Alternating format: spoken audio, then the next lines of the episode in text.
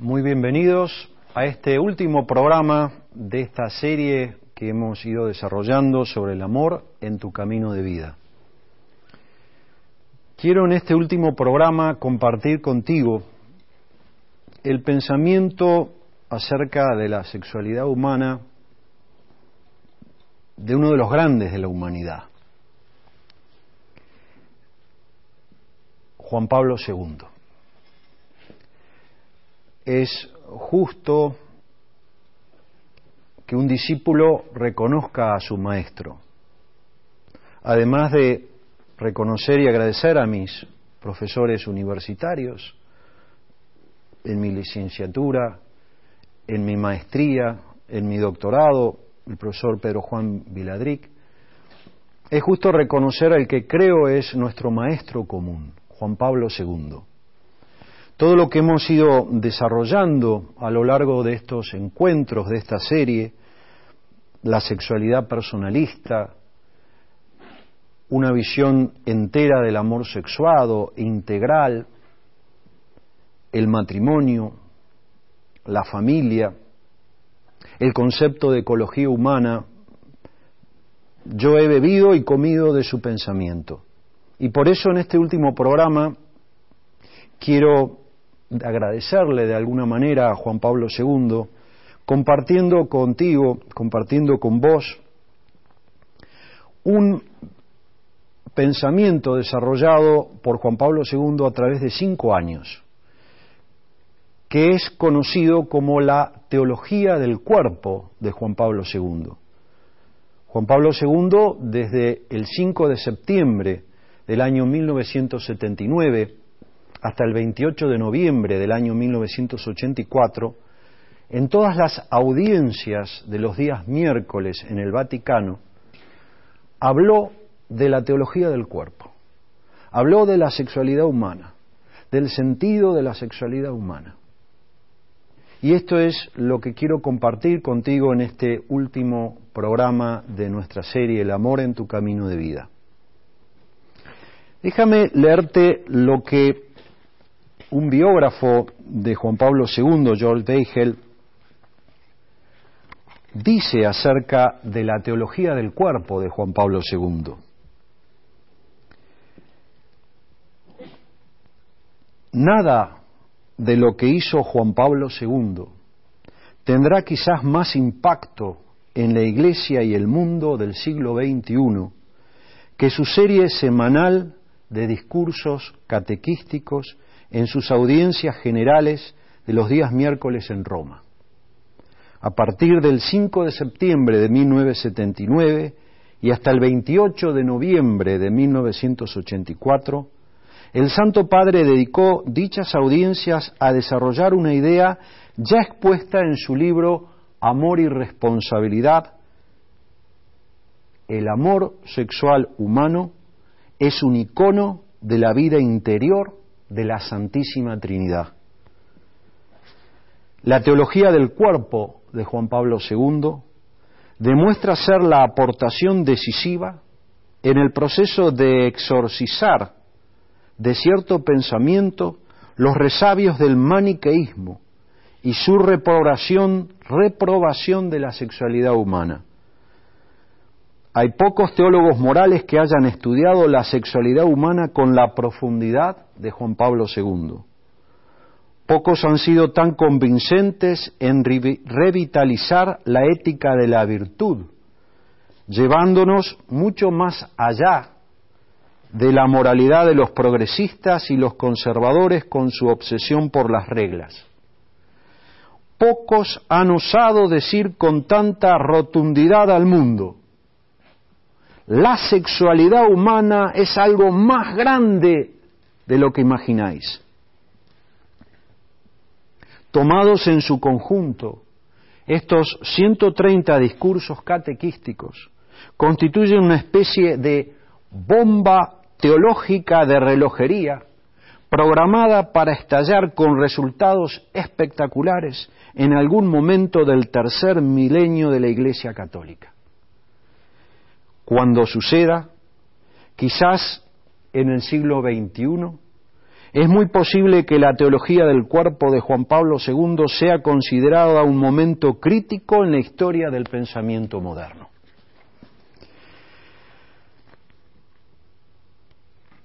Vamos a la teología del cuerpo de Juan Pablo II. Podríamos dividirla en tres partes.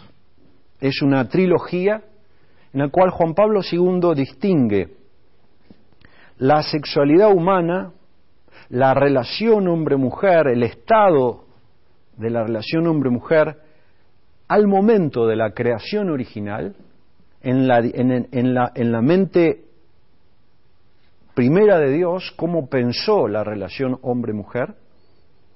Una segunda parte de esta trilogía sería la situación, el estado de la relación hombre-mujer, de la sexualidad, del amor sexuado, luego de producida la caída de nuestros primeros padres.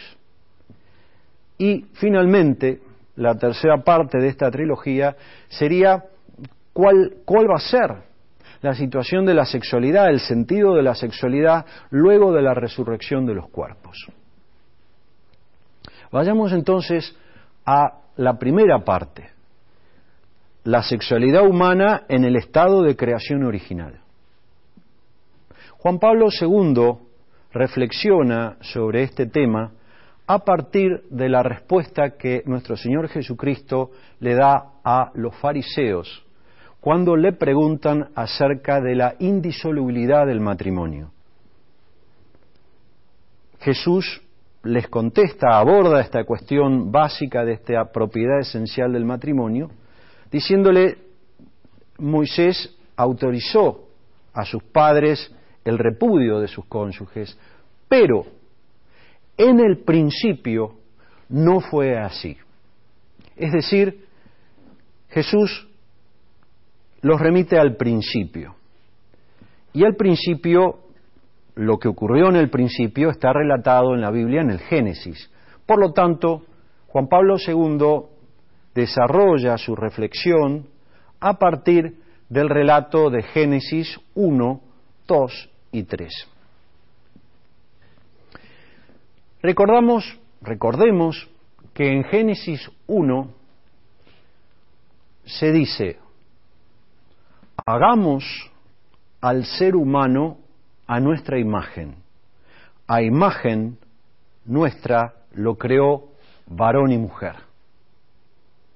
Es decir, si fuimos creados a imagen y semejanza de Dios, y Dios no es un individuo, sino que son tres personas que viven una relación de amor, de comunión, de comunidad, su imagen, el ser humano, debía tener una dimensión que permitiera desarrollarse como comunión amorosa. La vocación más radical de la persona humana es a ser comunión amorosa y a participar de la comunidad amorosa trinitaria de la mano de Jesucristo. Y esa dimensión de la persona humana que permite vivir en comunión amorosa es precisamente, dice Juan Pablo II, la sexualidad humana.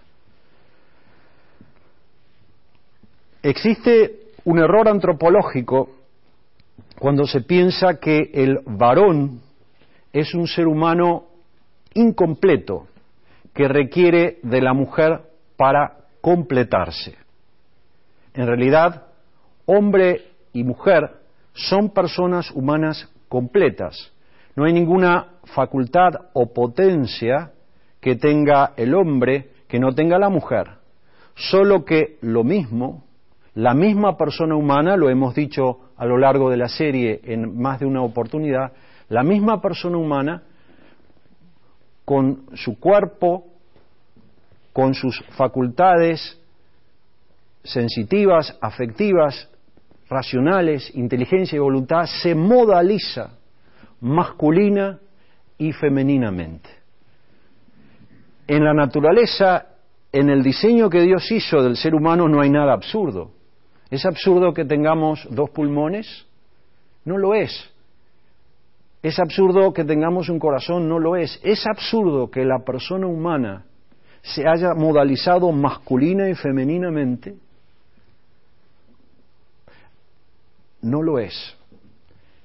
El sentido es muy profundo y el sentido último de la sexualidad humana es permitir al ser humano ser comunión amorosa a través de la entrega en la diversidad sexuada masculina y femenina o a través también, otro sentido esponsalicio que tiene el cuerpo, la sexualidad, es la entrega total a Dios en el celibato a través de las distintas maneras de vida consagrada.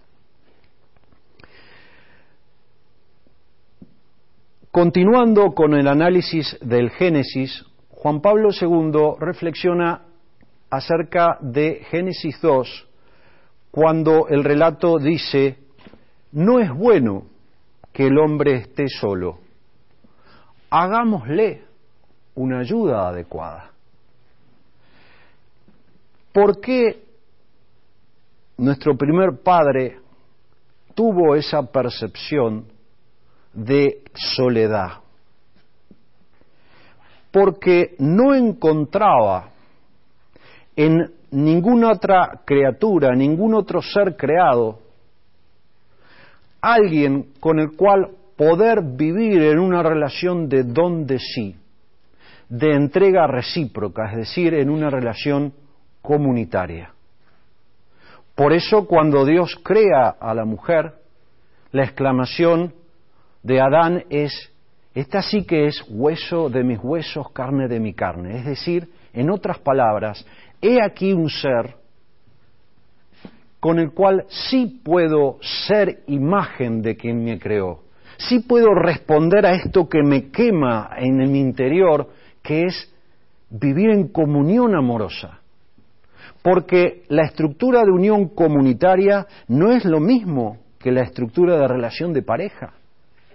No es lo mismo, lo hemos también hablado, simplemente vivir con alguien, vivir junto a alguien, que vivir para alguien. No es lo mismo una estructura de unión convivencial que una estructura comunitaria, que es un encuentro. Y un encuentro es ese fenómeno humano en el cual dos personas se enriquecen mutuamente Y eso lo permite una estructura comunitaria. La estructura comunitaria de unión, en tanto es un icono de la comunidad trinitaria, ofrece al hombre y la mujer la mayor posibilidad de plenitud en el amor. Otro aspecto muy interesante sobre el cual reflexiona Juan Pablo II en esta teología del cuerpo y refiriéndose también a Génesis 2, es la frase siguiente. Estaban desnudos y no se avergonzaban de ello. Fíjense qué interesante. Lo que nos está diciendo Juan Pablo II es que en el estado de creación original no existía el pudor. El pudor es un sentimiento que constituye, vamos a decir, como un mecanismo de defensa de la dignidad humana. El pudor es ese sentimiento que, por ejemplo, el pudor sexual, nos lleva a ocultar aquellas partes de nuestro cuerpo que puede suscitar que otra persona nos reduzca a solo objeto de placer y ser reducido a solo objeto de placer es contrario a la dignidad humana. Y por eso la, la pornografía violenta la dignidad humana, porque es transformar a alguien en algo. El placer es algo muy bueno, lo dice Juan Pablo II en Amor y Responsabilidad, pero integrado al amor. Todo lo, importante en la vida está asociado, Dios ha asociado un placer, pensemos lo horroroso que sería que no nos cause placer comer.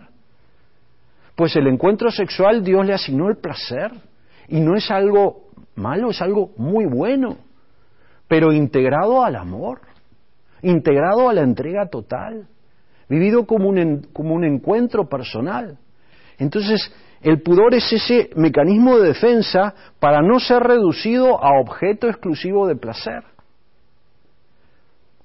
no sentían vergüenza. La vergüenza es otro mecanismo de defensa asociado al, pudor para ocultar aquellas partes, reitero, del cuerpo que pueden suscitar que otro nos trate como objeto exclusivo de placer. Es muy interesante, dice Juan Pablo II. Adán y Eva antes de la caída no sentían pudor, no sentían vergüenza. ¿Por qué?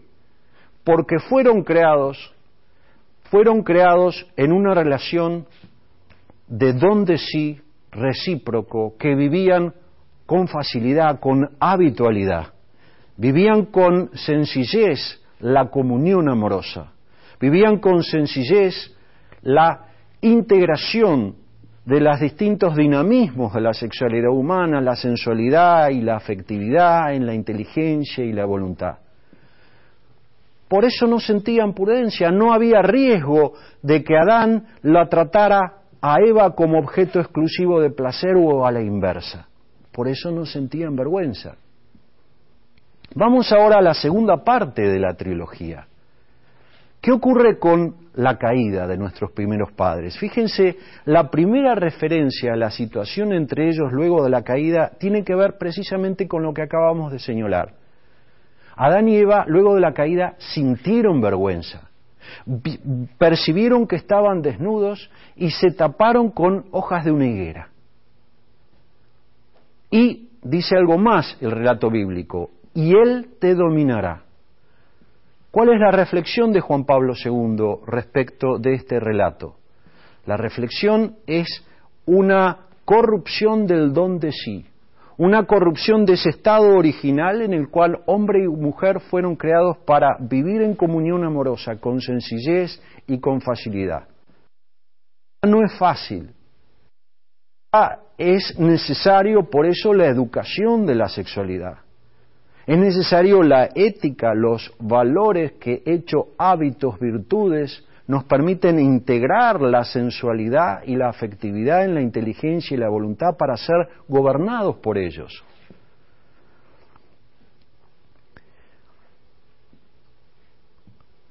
La pérdida del sentido esponsalicio del cuerpo. Esto es lo que ocurre con la caída. Y el sentido esponsalicio del cuerpo es ese sentido de la sexualidad humana que es ser comunión amorosa, reitero, a través de las dos formas en que eso puede vivirse, que es la consagración total a Dios en alguna de las formas de vida consagrada o la entrega total a Dios a través de una mujer o de un varón en el matrimonio.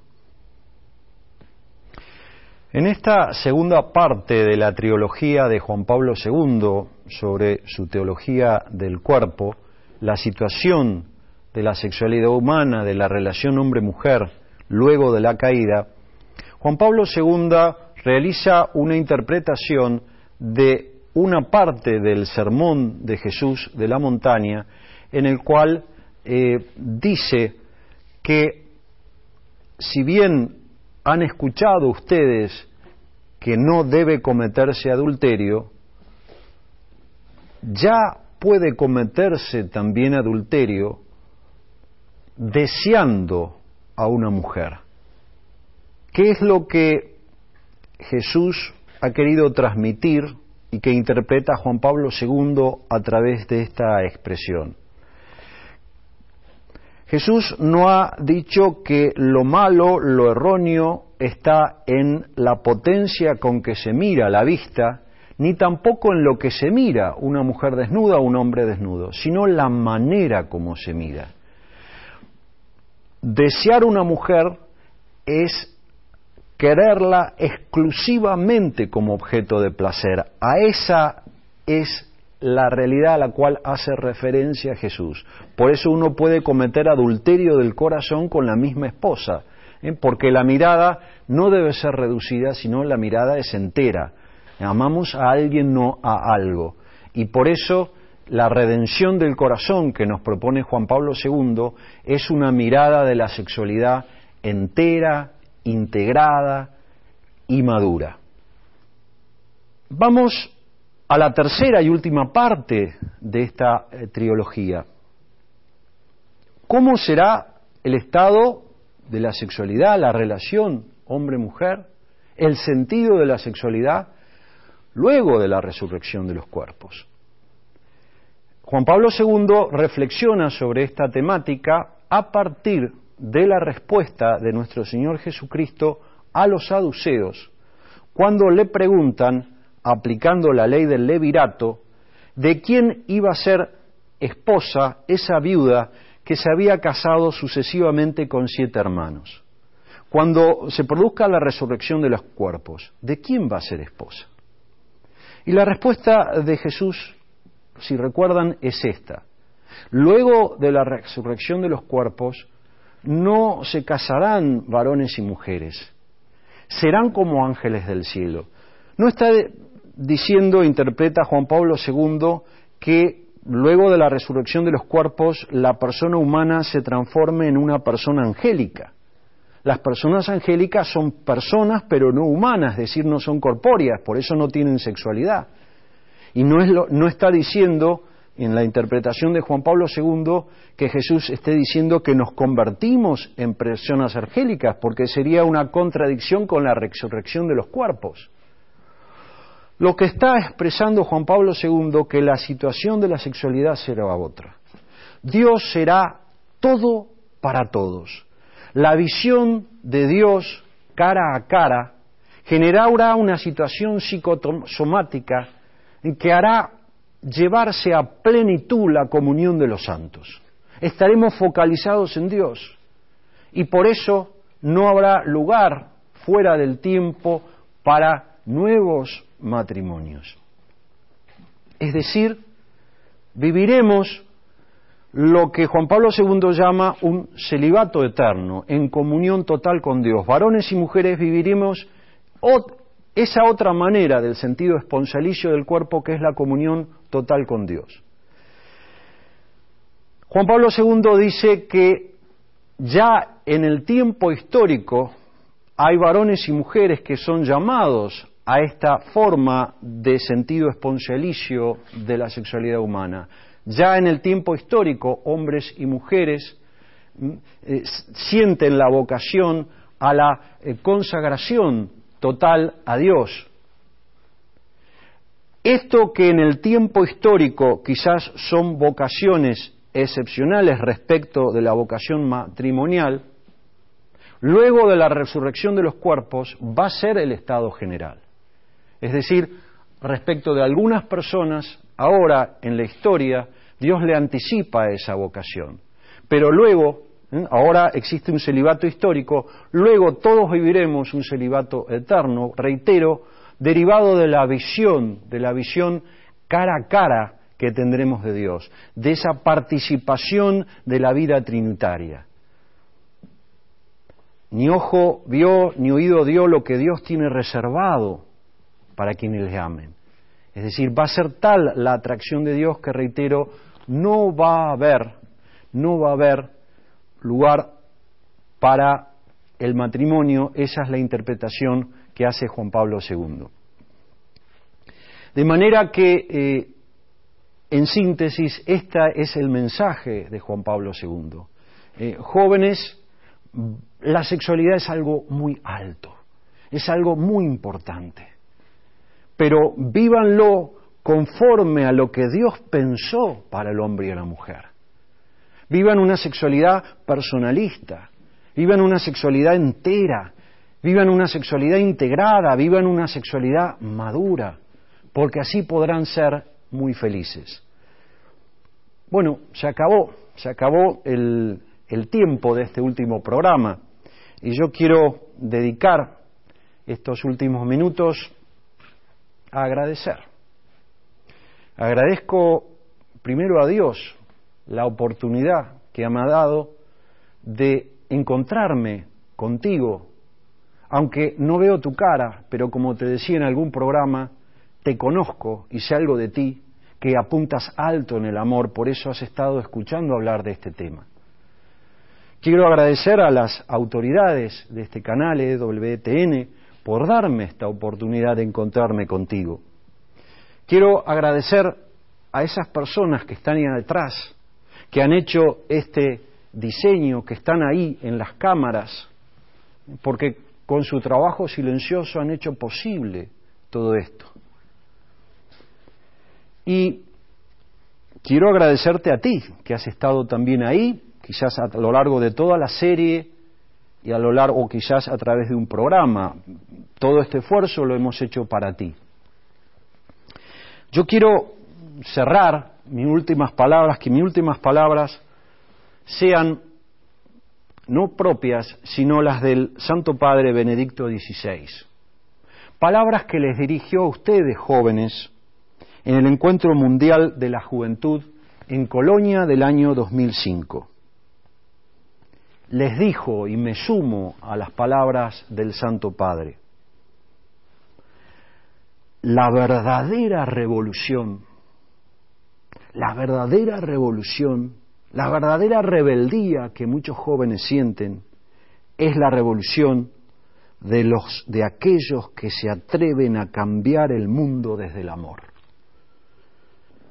El matrimonio, la familia, la sociedad, el trabajo y el estudio son algunos de los ámbitos en los cuales tenés la oportunidad, tenemos la oportunidad y el desafío de vivir el amor haciendo extraordinariamente bien lo ordinario.